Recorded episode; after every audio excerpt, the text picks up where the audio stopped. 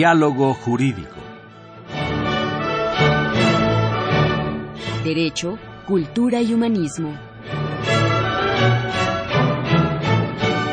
Programa a cargo del maestro Eduardo Luis Fejer.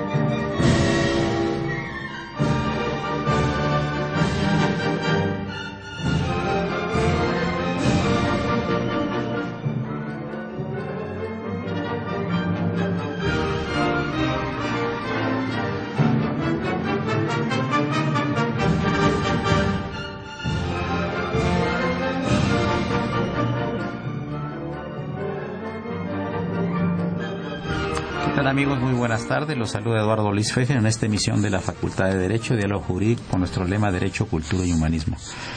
Este programa es en memoria de nuestro querido y admirado amigo Miguel Ángel Granados Chapa, por lo que es para mí un honor y un privilegio tener aquí entre nosotros a la que, fuera, a la que fuera su compañera de vida, la notable historiadora, doctora Shulamid Goshmi. Bienvenida, Shulamid. Muchas gracias por tu presencia aquí en Radio UNAM. Gracias por invitarme.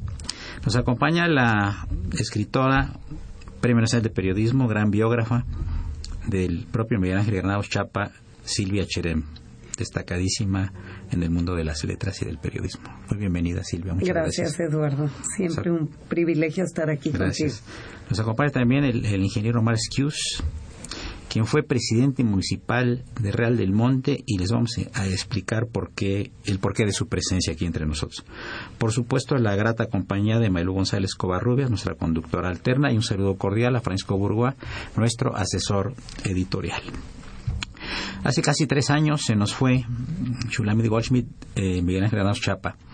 Eh, en esta semana se cumpliría el tercer año. Tres años, este próximo jueves, 16 de octubre, para más precisión a las seis de la tarde. Murió Miguel Ángel y bueno, pues fue una noticia que afectó no solo a la familia, a los amigos, a todos los mexicanos. A todos los mexicanos hubo una gran sensación de orfandad que persiste hasta el día de hoy. 100%, como ocurrió también con la voz de Carlos Monsiváis, por ejemplo, ¿verdad? Sí, sí. Definitivamente. Uno más en el campo de la cultura, como fue Carlos, y uno mucho más con la cultura y la política del país, como es Miguel Ángel. Claro, sí, absoluta y totalmente. Eh, ingeniero Excuse, eh, usted promovió eh, un homenaje en vida al, a Miguel Ángel Granados Chapa. Platíquenos cuál fue su idea, por favor. Bueno, sabíamos que él era de, de nacimiento realmontense.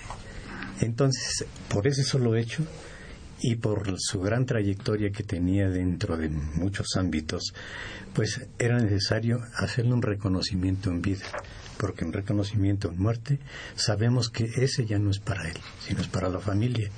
Y pues, por mi parte fue un gran privilegio haber tenido la oportunidad de hacer eso aunque tuve críticas por el hecho de que pues que yo era de un partido y que él era de otro, a mí no me interesaba eso porque sencillamente la cultura y el arte no deben de tener ni partido ni religión, creo que debe de ser común para todos.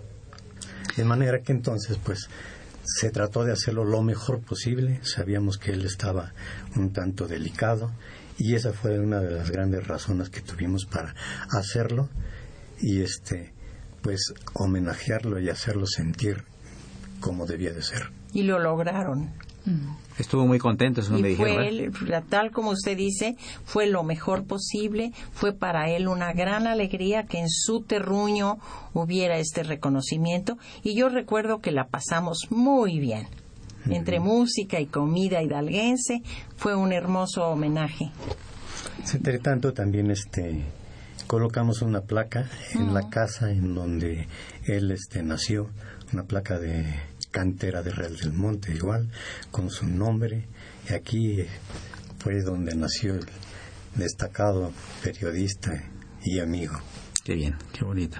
Pues Silvia Cherem, amigos, eh, yo creo que de las gentes que conozco en el mundo del periodismo, y conozco muchas de hace mucho tiempo, es una mujer particularmente inteligente y yo diría es una persona que rompe todas las barreras con tal de acercarse al biografiado, no solo es la biografía curricular, Chile Cherén tiene una característica, una cualidad muy importante, se acerca al alma del biografiado. Y esta situación es muy difícil porque tú le puedes preguntar, ¿y cuándo nació usted? ¿Dónde fue? ¿Y qué hizo? Pues eso lo hacen todos los entrevistadores, pero lo que tú haces te vas a fondo. Y sobre todo tienes una cualidad entre más se nieguen a que los entrevistes, más te acercas. Platícanos, en el, yo sé de muchos casos que huyen de ti los pretensos entrevistados porque saben que cuando los agarras no los sueltas. Y yo te veo aquí en los pasillos de Radio UNAM muy temprano y muy tarde casando a Miguel Ángel y te decía el que no y que sí, que... Cuéntanos un poquito de eso, por favor. Mira, fue un privilegio enorme ¿No lo conocías a él tú? Lo conocía, fíjate, curiosamente lo conocí cuando iba a empezar a escribir para el periódico Reforma. El primer gran reportaje que yo publiqué en el periódico Reforma, que fue en 1994, sobre la gente que se decía víctima de los zapatistas y que estaban eh, digamos, haciendo una huelga de hambre tremenda durante varios días, protestando contra Marcos y contra el zapatismo. Y eran aquellos momentos en los que no sabíamos qué había sucedido con el ejército zapatista, por qué en ese momento irrumpió. Y a mí se me ocurrió que esta gente, que eran como 200 gentes, podían verdaderamente dar información sobre cuándo se armó el movimiento, qué sucedía en Chiapas. Había 200 informantes allí tirados en el Ángel de la Independencia. Y yo quería comenzar a escribir, sobre todo en el periódico Reforma, y se me ocurrió que era una buena nota. No tenía idea lo que iba a hacer y acabé haciendo un reportaje muy importante y alguien cuando lo mandé al periódico que me habían dicho que no había lugar y finalmente me abrieron las puertas con este reportaje, alguien cercano me dijo, estás absolutamente loca, te van a mandar a matar. Este, eso no debes publicarlo, estaba como el gobierno sabía del ejército zapatista y no hizo nada, como la iglesia eh, de alguna manera estaba involucrada y como el ejército tuvo enfrentamiento con ellos. O sea, me metía contra los grandes santones en el poder, eh, que era pues, el ejecutivo, la iglesia y los militares y me dio un miedo enorme, yo no conocía a nadie en los miedo, en los medios de comunicación y a quien yo busqué fue a Miguel Ángel Granado Chapa. Lo fui, supe que iba a dar una conferencia en el ITAM y lo fui a buscar y le dije quiero hablar con usted y muy amablemente me recibió un minuto, unos minutos y le dije que tenía yo miedo, le expliqué por qué y me dijo que no tuviera miedo y que siguiera adelante. Nunca más lo volví a ver, pero siempre recordé ese primer espaldarazo que además me dio una gran lección de vida porque me dijo, ¿usted quiere escribir? Le dije, sí. Bueno, pues escriba. Una cosa es escribir y otra publicar, me decía. Entonces, finalmente, eh, lo recordaba con enorme cariño. En aquel momento le dije que me encantaría hacerle una biografía y me mandó a volar. Me dijo que a él eso le chocaba y que nunca más. Y bueno, pues pasaron 14 años y llegó el 2008 2009 o 15 años y me buscaron de la Fundación Nuevo Periodismo Iberoamericano para decirme que en ese amontonamiento de premios, porque todo el mundo quería rendirle un homenaje en vida, igual que el señor Excuse que aquí está junto a nosotros, y me dijeron que le querían dar el premio homenaje de la Fundación Nuevo Periodismo, que se, lo, iban a dar en septiembre, era julio, y que lo que querían es que lo guardara yo en secreto y tratara de hacerle una biografía para que pudieran hacerla pública cuando le dieran el premio. Entonces, con esa excusa es con la que yo lo busqué y él pensó que nos íbamos a ver dos o tres horas. Yo me preparé, como bien, bien lo dices, con todo lo que podía. Hablé con sus amigos de infancia, hablé con la gente que le dio trabajo, entre ellos Fernando Solana, que fue una de las primeras gentes que le dio trabajo a él. Hablé con la gente que tuvo que ver con él en Hidalgo, algunos amigos de él.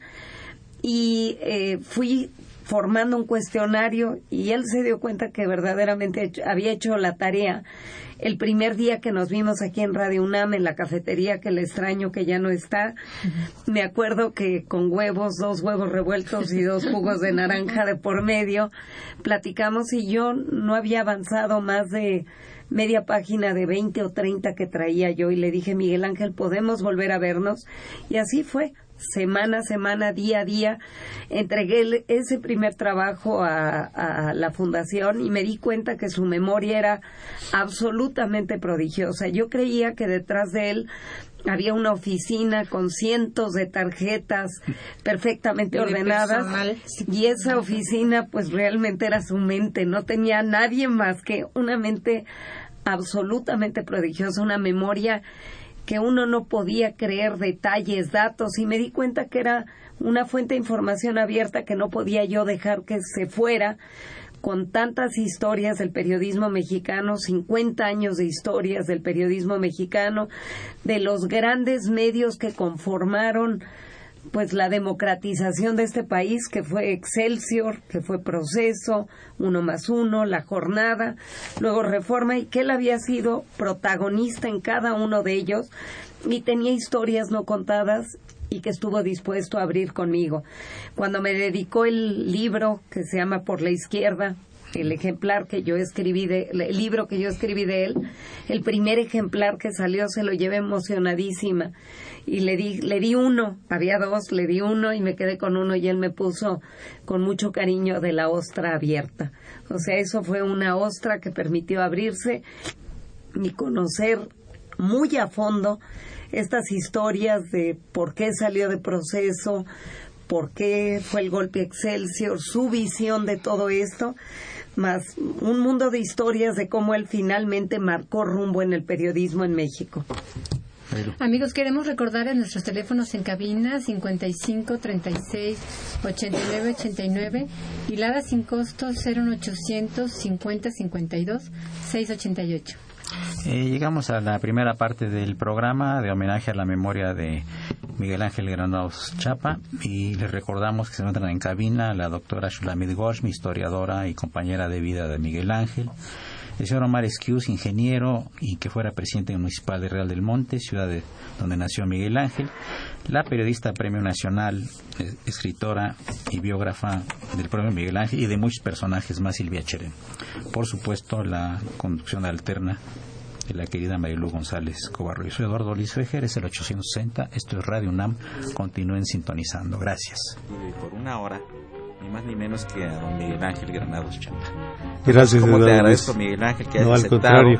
Eh, ya sabes la admiración que se te tiene, el cariño del público, el respeto de todos los círculos políticos, académicos, etcétera, de este país. Porque, Miguel Ángel, pues has logrado una cosa durante tu, tu vida académica, profesional, pública, como periodista, como analista, que es el respeto de la gente. Qué difícil es obtener el respeto de la gente y tú lo tienes. Y sobre todo que saben cómo están hablando contigo o están escuchando algún punto de vista, son puntos de vista muy bien documentados, pero sobre todo son puntos de vista honestos. Y la honestidad, qué difícil es ser un periodista. Es un privilegio tenerte aquí en este programa de la Facultad de Derecho. Te agradezco, te agradezco mucho esto que dices y te agradezco la introducción musical, que es un paso doble de Abundio Martínez, un compositor eh, huichapanense, de principios del siglo XX, que se convirtió en una especie de segundo himno en nuestro, en nuestro estado. Eh, es también muy tocado en eh, las corridas de toros, forma parte con Cielo Andaluz y con eh, en Hermundo, forma parte del, del, repertorio de las, de las bandas que tocan en las plazas de toros, de modo que me alegra y me conmueve esta apertura musical. Bueno, además debemos agradecerle aquí a, Paco Trejo, el padre Cron, nuestro encargado de imagen, que siempre le decimos, mira, viene tal personalidad o vienen tales personas y sería bueno más o menos que tuviéramos la ambientación adecuada para platicar, ¿no? Fue esta, fue adecuadísima y se la agradezco también. Eh, yo creo que uno de los estados más completos.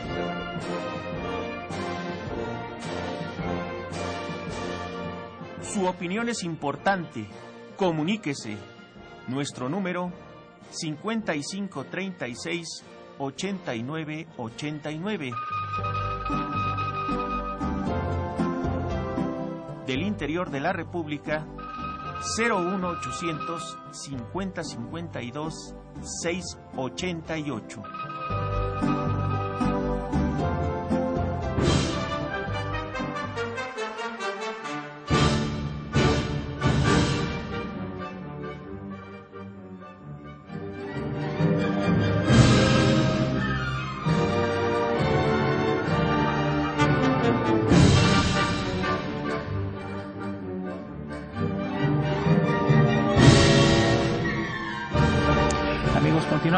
Programa de homenaje a la memoria de Miguel Ángel Ganados Chapa, que hoy cumpliría en estos días tres años de, fallecido Marilu González Covarrubias. Tenemos algunas llamadas telefónicas. Eh, llamó María Eugenia Martínez eh, y su comentario es gracias por recordar al maestro Miguel Ángel Granados Chapa. Ernesto García también manda felicitaciones al programa y se suma al homenaje al maestro Granados Chapa. Eh, yo quería preguntarte, eh, hace rato comentabas eh, de la gran orfandad que dejó el maestro Miguel Ángel. Bueno, es, cierto, aquí en Radio UNAM él tenía un programa estupendo, eh, Plaza Pública, que yo recuerdo escuchar con mi padre todos los días. Y para mí era muy característico cómo su uso del lenguaje, ¿no? Esta forma de utilizar estos sinónimos, ¿no? Y estar utilizando eh, estos verbos de una manera extraordinaria. Y a mí me gustaría si pudieras compartir un poco con el auditorio cómo lo conoces y qué es lo que más admirabas de Miguel Ángel Granados Chapa. Bueno, yo a Miguel Ángel lo conocí en la Universidad Iberoamericana donde yo trabajo y donde él llegó a hacer su grado, su posgrado de doctor en historia, porque no contento con haber estudiado simultáneamente en la UNAM periodismo y derecho, quiso continuar, como siempre, ampliando su cultura y entró, para suerte de ambos, al Departamento de Historia, donde yo trabajo hace muchos años, y allí nos conocimos. Me preguntas qué es lo que yo admiraba de Miguel Ángel, pues son muchas cosas las que yo admiraba. Lo que acabas de decir, su manera de hablar, su lenguaje correcto, completo, rico, adecuado, preciso sin usar un idioma que no pudieras entender, porque a veces eso resulta que te quieres poner muy arriba y no te entienden.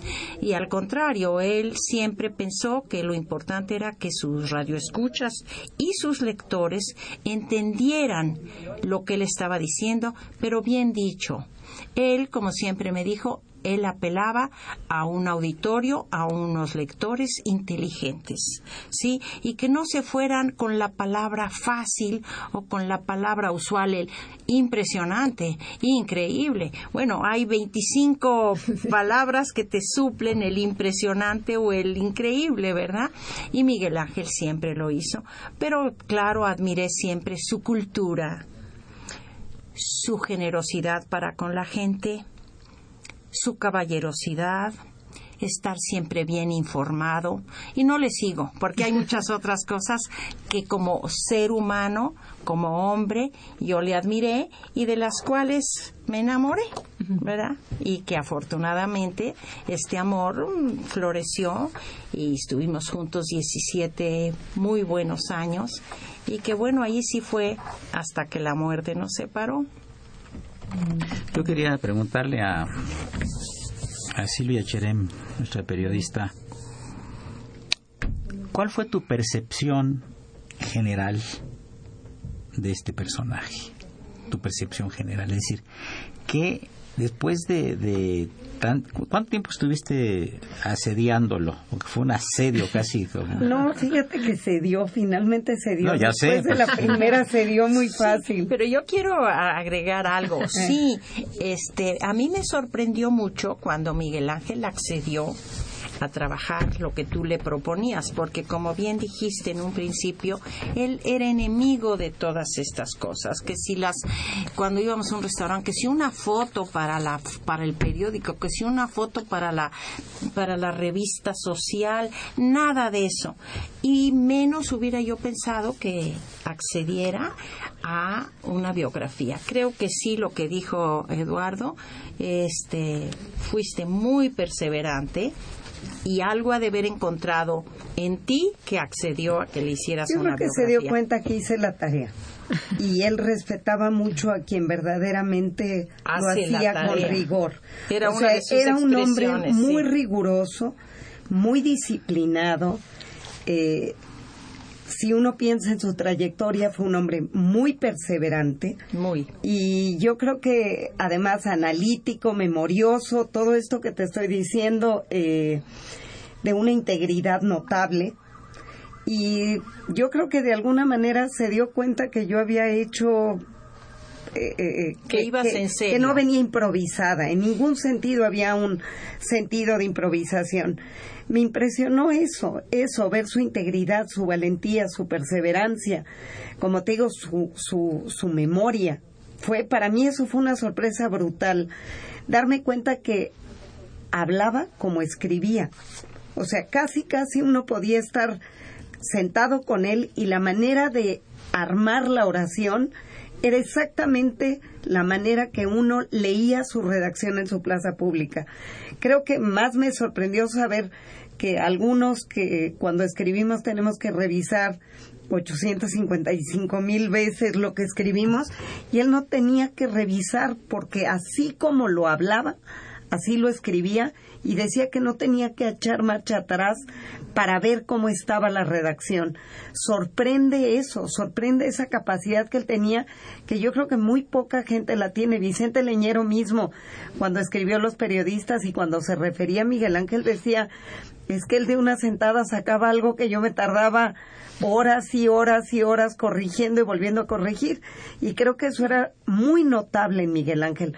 Por eso podía hacer tantas cosas al mismo tiempo y tantas cosas bien, bien hechas. Porque otros, bueno, harán muchas, pero no de la manera que él.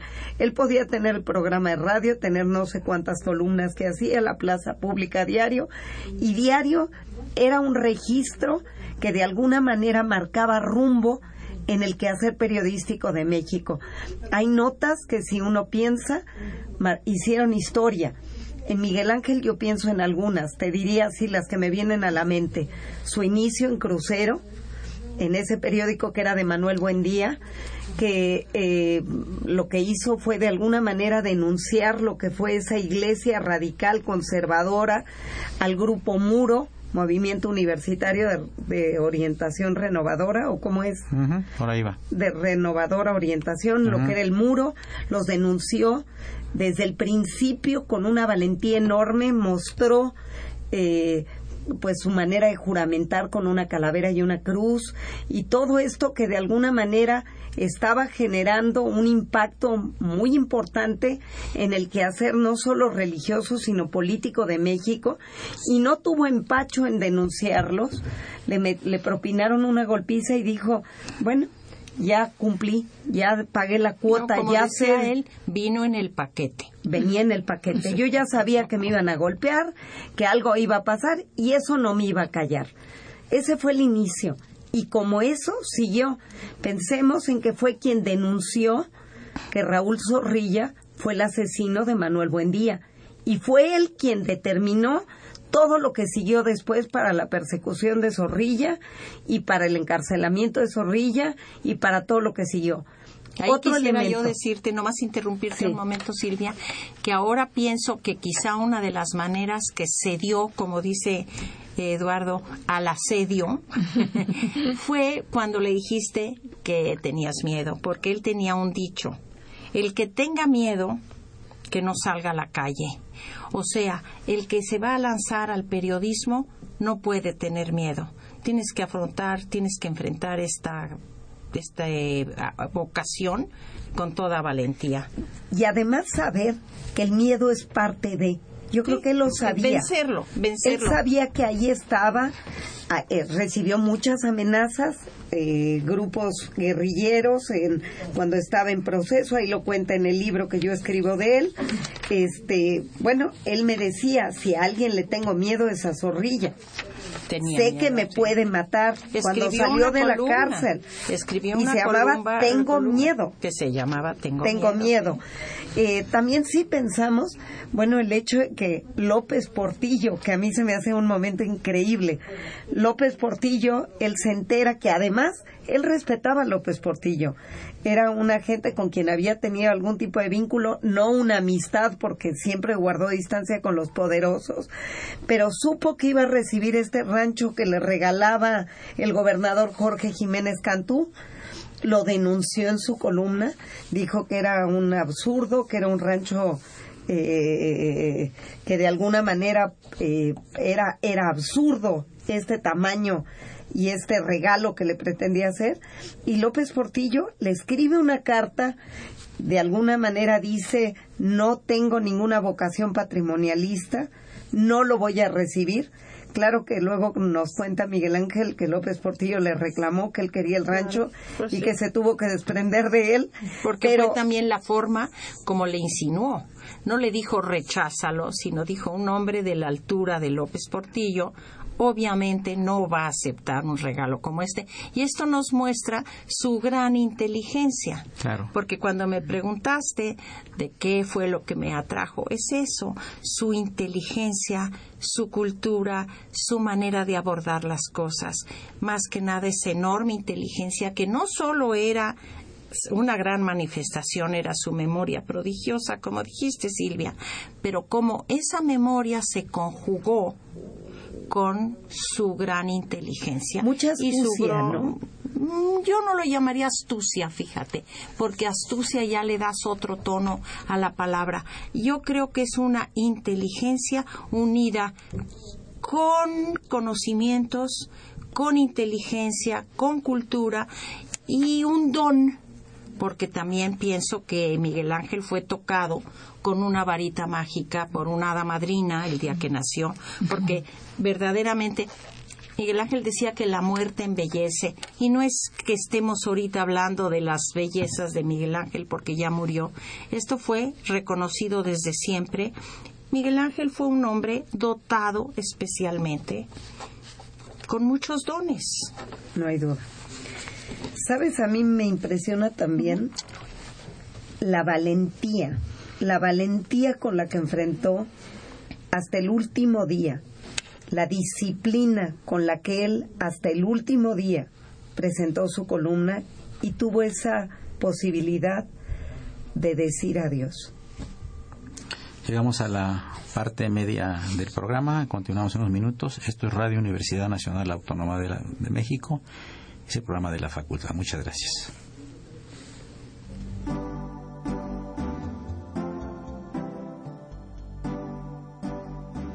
Está usted escuchando Diálogo Jurídico, Derecho, Cultura y Humanismo.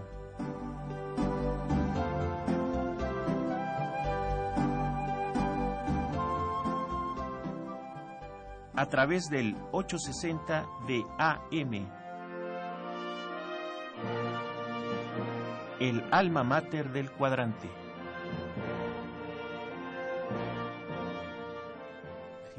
¿Qué es lo que ha pasado en los últimos años? Ha habido, ha habido mucho descuido eh, que se ha revertido, hay que decirlo, en épocas recientes. Por ejemplo, Real del Monte, Mineral del Monte, que es el lugar donde nací, eh, lo remozaron un poco con un criterio de set cinematográfico no eh, estrictamente auténtico.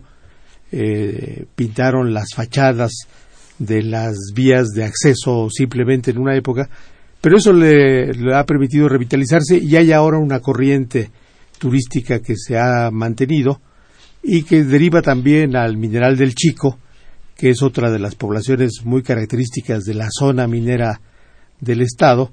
El Estado tiene muchos balnearios eh, cerca de esa zona minera, eh, Santa María Amajac, o bien en el, eh, la parte norponiente,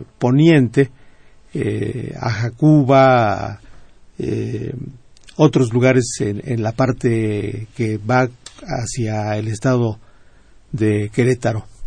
Tiene efectivamente, como dices, muchísimos puntos de interés turístico, tiene una arquitectura religiosa extraordinariamente llamativa, tiene conventos agustinos y franciscanos de gran valor, eh, no todos ellos bien conservados, pero sí muy señalados por su significación histórica.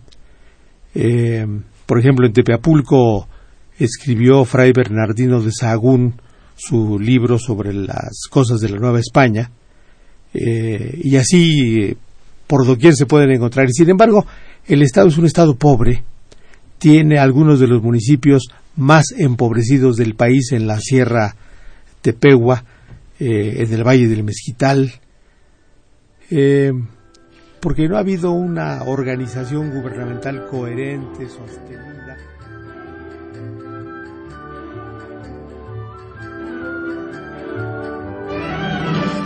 Eh, tengo el gusto de recibir aquí en los micrófonos de Radio Universidad y en eh, particular de la Facultad de Derecho a un distinguido catedrático, un distinguido abogado, especialista en Derecho Canónico, un gran conferencista, especialista también obviamente en Derecho Romano, el doctor Francisco Uber Oley Reynoso, quien ya nos ha hecho favor de acompañar en varias ocasiones y a quien invité especialmente porque nos va a hacer favor a su vez de extender una invitación para un interesante, una interesante reunión. Por favor, bienvenido, doctor.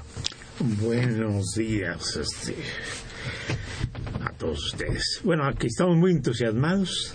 Hay, ha, ha, habido este, mucha expectación entre los intelectuales y los abogados y los catedráticos de la Facultad de Derecho por el Congreso Universal de Derecho Canónico que se va a celebrar 2, 3, 4 y 5 de noviembre en el aula magna Jacinto Payares de la Facultad de Derecho. Eh, se ha este, causado mucha expectación, digo, por una sencilla razón. Lo están armando la primero la, Facultad de Derecho este, de la universidad este, y la en conjunto con la conferencia del episcopado mexicano y con la Academia Mexicana de Derecho Canónico. Entonces es la primera vez que pasa esto en México, ¿verdad?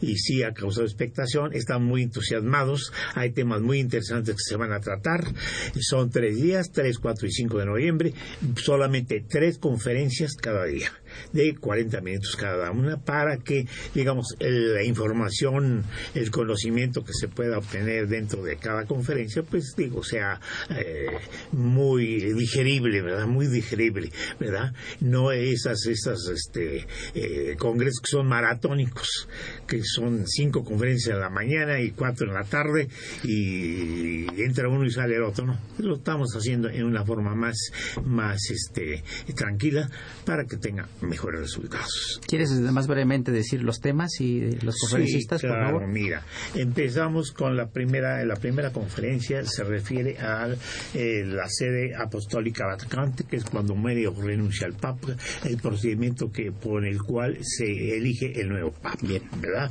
Posteriormente tenemos el proceso de nulidad del matrimonio, eh, cómo se hace esto, se, hace, se llevan a cabo estos procesos, ante quién, cuáles son las causales. Y luego tenemos ese mismo día la última conferencia, que es la primera cátedra en la Real Universidad de México, ¿verdad? Que fue la de cánones y leyes, que realmente, digamos, esta materia, el derecho canónico, no es ajena a nuestra universidad, con la primera cátedra con la cual se inicia la vida académica de la universidad, es la, con la cátedra de, 1553. en el año de 1553, el 5 de junio a las 11 de la mañana. el segundo día tenemos el orden jurídico de Israel y, las colecciones que se han hecho del derecho canónico. La influencia del derecho canónico en las diversas ramas del derecho es la segunda conferencia y la con la que se cierra es que la asistencia jurídica y asesoramiento ante los tribunales eclesiásticos. El día 5 tenemos las diversas causales de nulidad de matrimonio que son los impedimentos Luego viene un extraordinario expositor con un tema muy interesante, el, doctor Eduardo Luis Fejer, con el abogado del diablo y sus funciones. ¿Verdad? Eso eh, ha causado mucho revuelo. Tenemos también el consentimiento matrimonial, sus patologías y la capacidad jurídica para contraer segundas nupcias. Ese es más o menos, ese, no más o menos, ese es el programa, ¿verdad? En el cual se va a desarrollar este congreso y, y te digo, estamos con mucho entusiasmo, muy contentos, muy felices de que esto se lleve a cabo, ¿verdad? Para poder difundir esta materia. Eh, pues te agradezco mucho, Francisco Uber Olay Reynoso, prestigiosísimo profesor de la Facultad de Derecho y distinguidísimo abogado del Fuero Canónico, que nos ha hecho favor de acompañar aquí en los micrófonos de la UNAM. Y ya escucharon los, eh, nuestra audiencia eh, qué días va a ser este importantísimo e inusitado evento. Muy bien, ah, empezamos a las 9 de la mañana del día 3. Correcto. Muchas gracias. Muy buenas tardes. Continuamos con el programa, amigos. Este, despedimos con. Acompaña, por favor, al, al doctor, si es tan amable. Gracias, muchas gracias.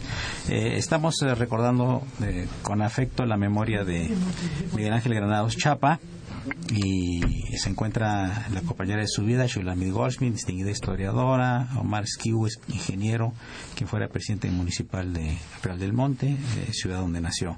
Miguel Ángel, Silvia Cherén, periodista, escritora, biógrafa de Miguel Ángel Menos Chapa y Premio Nacional de Periodismo, y por supuesto la grata compañera de María González Covarrubias, quien dará lectura a algunos mensajes del auditorio.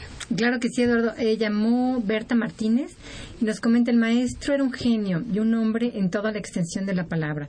No creo que vuelvan a ser nadie como él.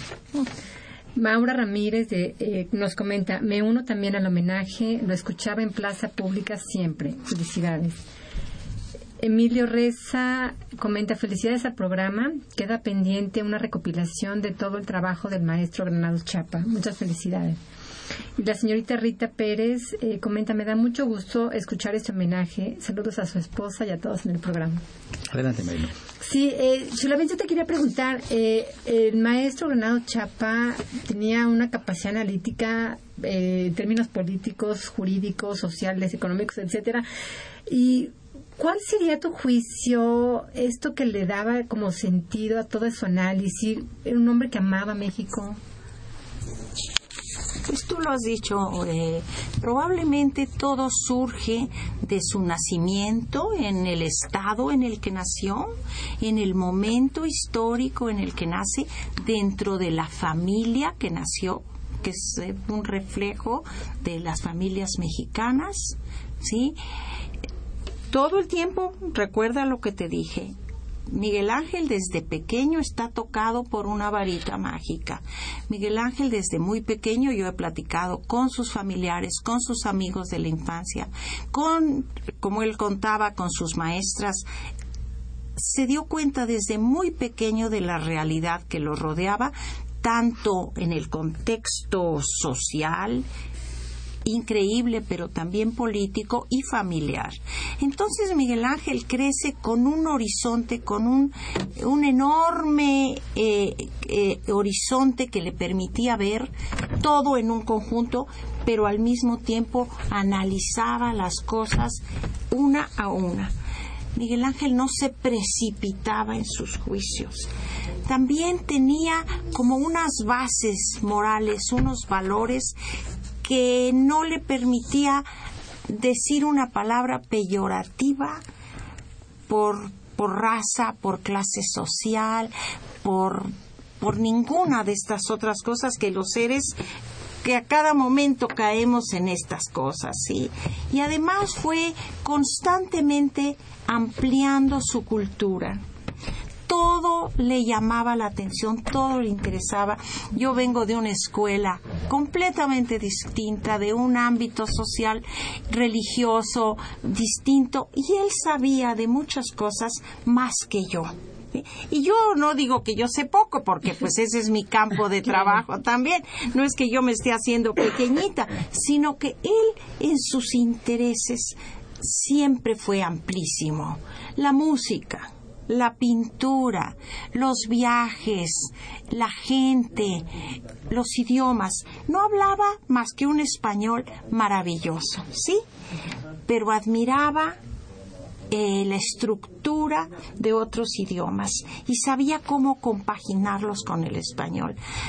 Fue realmente, como dice una de las personas que tú acabas de leer, no sé si van a hacer otro por allí como él.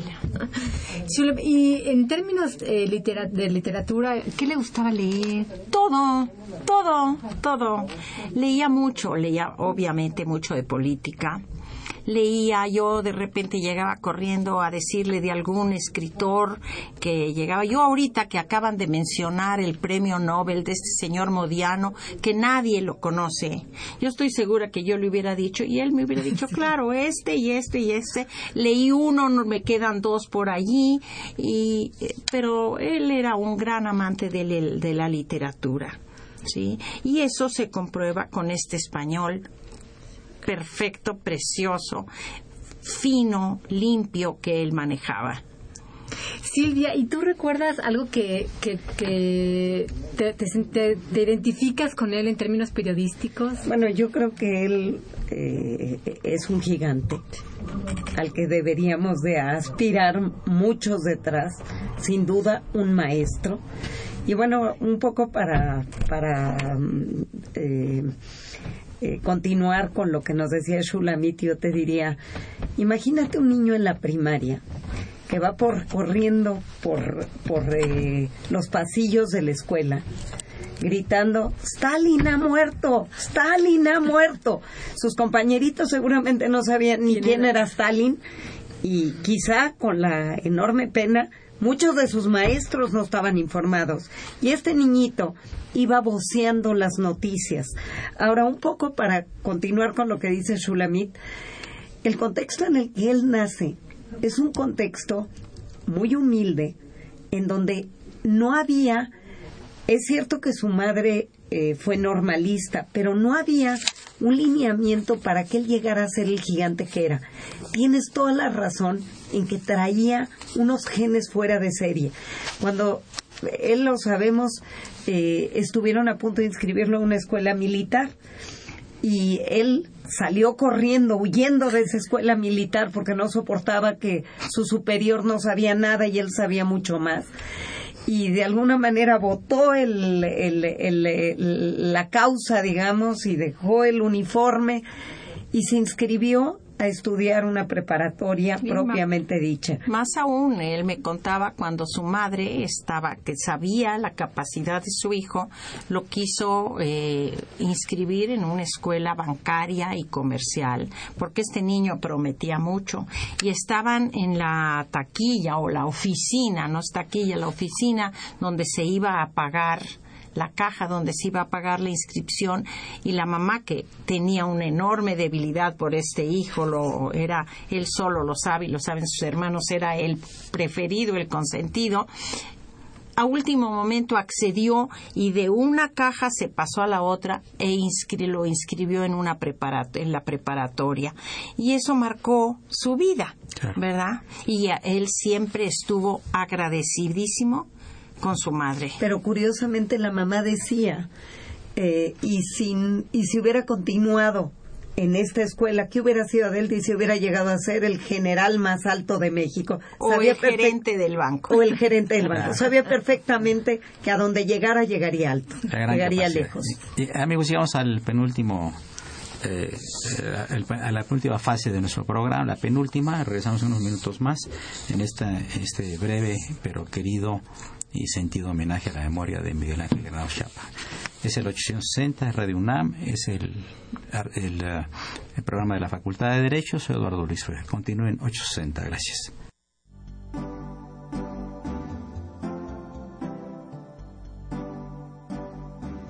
Está usted escuchando Diálogo Jurídico, Derecho, Cultura y Humanismo.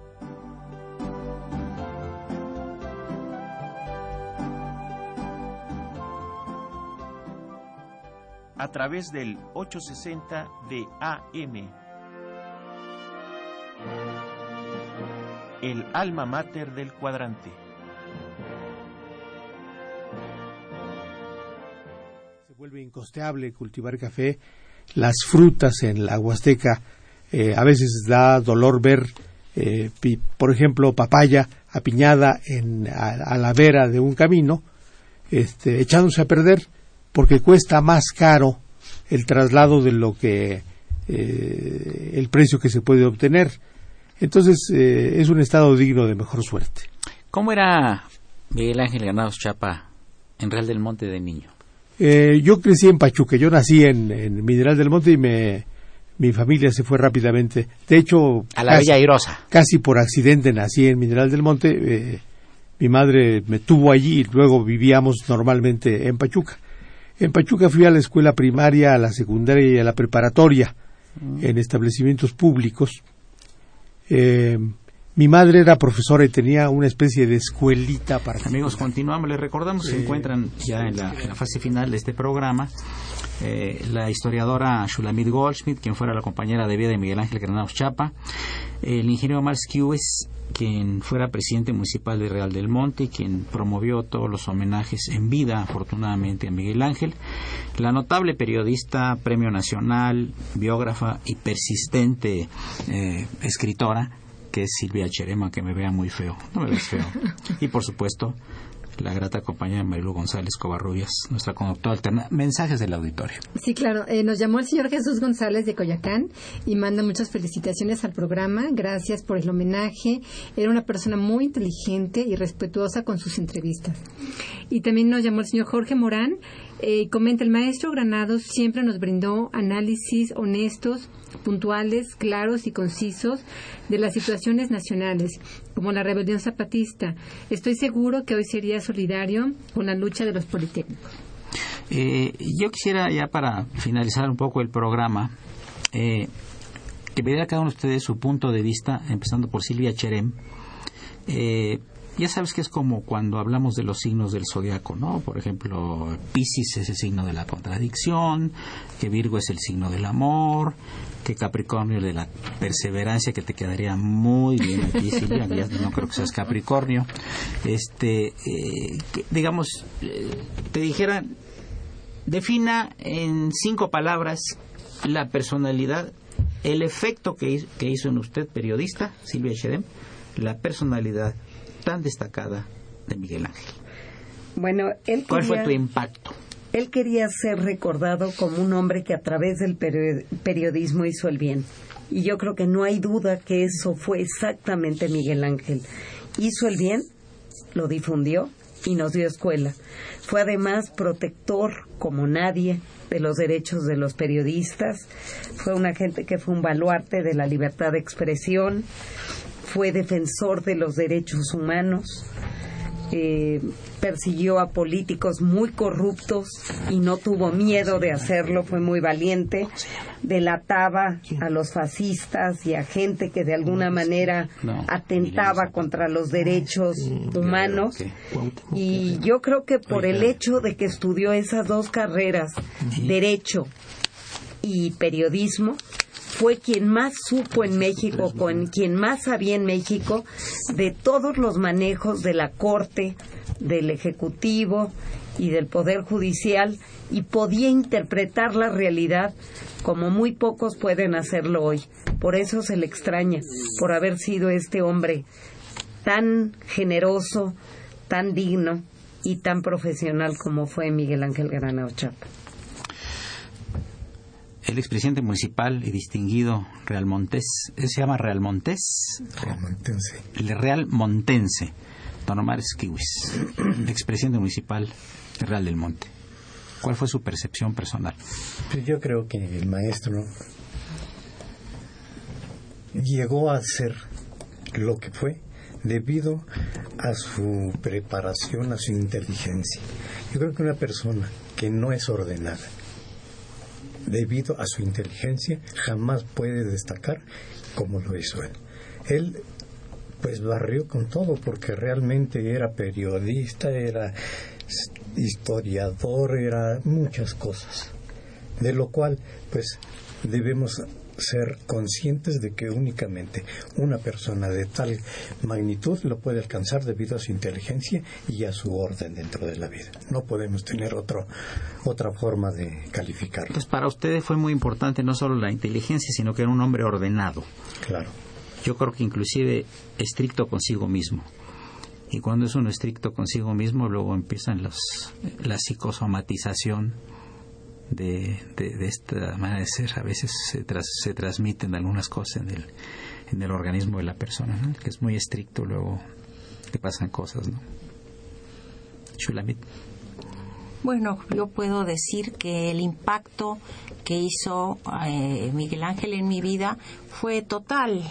Eh, Miguel Ángel y yo nos encontramos en una etapa ya no tempranita de la vida, sino ya siendo dos seres humanos formados, sabiendo lo que queríamos y pudimos brindarnos uno al otro lo que necesitábamos. Aquí hemos hablado mucho de Miguel Ángel y no hemos hablado de su amor por la música. Y su amor por la música fue precisamente lo que nos unió y el impacto que él tuvo en mi vida fue el hacerme ver el mundo las cosas, la cultura de una manera distinta, recta, íntegra, completa, transparente y alegre porque Miguel Ángel y yo vivimos una vida muy alegre. No queríamos perdernos de ninguna diversión, de ningún concierto, de ninguna buena comida, de viajes, de buena, de llegábamos a donde fuera, estábamos en España y le decían maestro, ¿qué opina usted de esto? Yo decía bueno pues hasta, ah, pero Miguel Ángel tenía una broma que teníamos desde el principio, que cuando nos em, nos conocimos y la gente se acercaba a saludarlo y a echarle porras, él decía, es que repartí dinero para que vengan cuando tú estás para impresionarte. Y yo le decía, oye, pues hasta en España y hasta en París y en Nueva York repartiste propinas para impresionarme. Y lo decía precisamente porque nunca aceptó ningún cohecho, ningún chayote, como le dicen los periodistas, y precisamente de eso se preciaba, ¿no? De, yo digo que la integridad de Miguel Ángel, su honradez, su caballerosidad.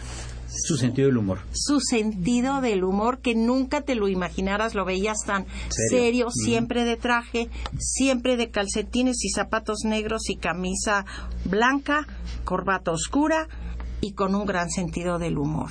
¿sí?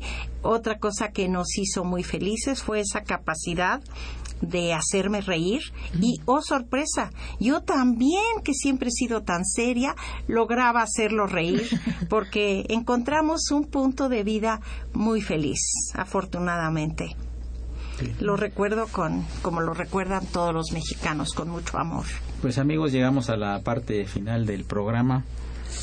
Muchas gracias, Shulamit Goldsmith. Gracias a ti. Historiadora muy destacada, muy reconocida, cuyo nombre se pronuncia con respeto en muchos ámbitos nacionales e internacionales. Compañera de vida de Miguel Ángel Granado Chapa, nuestro querido amigo, que en paz descanse y que lo recordamos y recordaremos permanentemente como una conciencia crítica del país. Ingenieros kiwis, ojalá los homenajes continúen a la memoria de este personaje y sobre todo para que tanto en el estado de Hidalgo, maravilloso estado, un estado precioso, con gente importantísima, con lugares eh, divinos para ser visitados y la calidez de la gente que he tenido oportunidad de apreciarla en muchos viajes que he hecho, continúen y sobre todo que sea el maestro Miguel Ángel un buen recuerdo y un buen ejemplo para los jóvenes. Ojalá usted pueda hacer algo para, por eso. Podríamos seguir trabajando en eso. ¿Qué decir de mi admirada Silvia Cherem? yo creo que te conocí cuando tenías dos años más o menos. Y ya nací, y, traía y traía una pluma en la mano una pluma amenazante para el que se dejara entrevistar. ¿Eh? gracias por tu presencia gracias a ti comentarios como siempre. Eh, llega una última llamada verdad sí claro el señor Salvador Yáñez eh, comenta el señor Ganado Chapa es cuarto poder puro y Ángel Cebrián comenta yo conocí al maestro soy periodista extraño mucho su programa y el maestro siempre me estimuló. Muy bien. Eh, amigos, fue una operación de Socorro Monse que eh, salvamos con afecto y que le tuvo mucho afecto. Es nuestra operadora aquí, mucho, mucho afecto. Y créanme ustedes que ella es la que se lleva el mérito de este programa ella sugirió el programa en homenaje a la memoria de Miguel Ángel Ganado Chapa y cosa que le aceptamos y le agradecemos muchísimo. Por supuesto, con, con el auxilio del padre Cronos. Eh, a quien saludamos también, el padre Cronos, don Francisco Trejo, con su imagen que siempre nos proyecta a nivel auditivo. Gracias Raúl Romero, Escutia, Niño Ere, asistente de producción. Gracias Fredo Guerrero, el otro asistente de producción, que ya aparece fantasma, que se aparece de vez en cuando. Gracias Marilu González Covarrubia, nuestra conductora alterna. Saludos a nuestro asesor editorial, el maestro Francisco Burgua. Saludos muy cordiales en cabina al biógrafo de Emiliano Zapata, don Cuauhtémoc Guerrero, que está aquí en la cabina saludándonos, y también muchos saludos a don Francisco Pérez Guzmán, periodista queretano de Radio Universidad de Querétaro y de MBS. Soy Eduardo Luis Fejer, la mejor de las... Y no viene, no viene la María Calas de la radio hoy. ¿Cómo no viene? Tenemos una María Calas de la radio y no viene. Debe estar... Debe, debe casi. No, es Bárbara, Bárbara Schettino, Ah. Y debe estar ahorita en Bellas Artes seguramente afinando la voz con claras de huevo y tachuelas. la mejor de las tardes, Eduardo Luis Fejer, continúa en esta 860. Esto Radio Universidad Nacional Autónoma de México. Vocacional, eh, que era para hijos de trabajadores, y finalmente terminé mis estudios locales en la preparatoria de lo que entonces se llamaba el Instituto Científico Literario Autónomo, eh, el ICLA, había otro ICLA en el Estado de México y eh, había un ICLA en, Hidalgo, que hoy es la universidad. Fue, fue, el pie fundador, ese instituto fue el pie fundador de lo que es hoy la universidad. Allí hice la escuela preparatoria y luego vine a, la Universidad Nacional. Miguel Ángel, eh, la vida de posguerra en Hidalgo que tocó a ti vivir, sí, sí. obviamente. Eh, tú naciste poquito avanzado los 40, no mucho. Sí, sí, al comienzo de los 40. Este, sí. Eh, ¿Cómo era la vida social que llevaban ustedes este, que eh, los estudiantes de preparatoria se conocían todos, es un estado pequeño, la ciudad era mucho más pequeña obviamente que ahora. Eh, ¿Cómo se llevaban ustedes con, había influencia de españoles, había familias españolas? Sí, había un casino español. Libaneses. Sí, seguramente. Eh, el comercio estaba. Inclusive, sí. en manos de, de comerciantes, ahí les decíamos sirio-libaneses. Sí. había.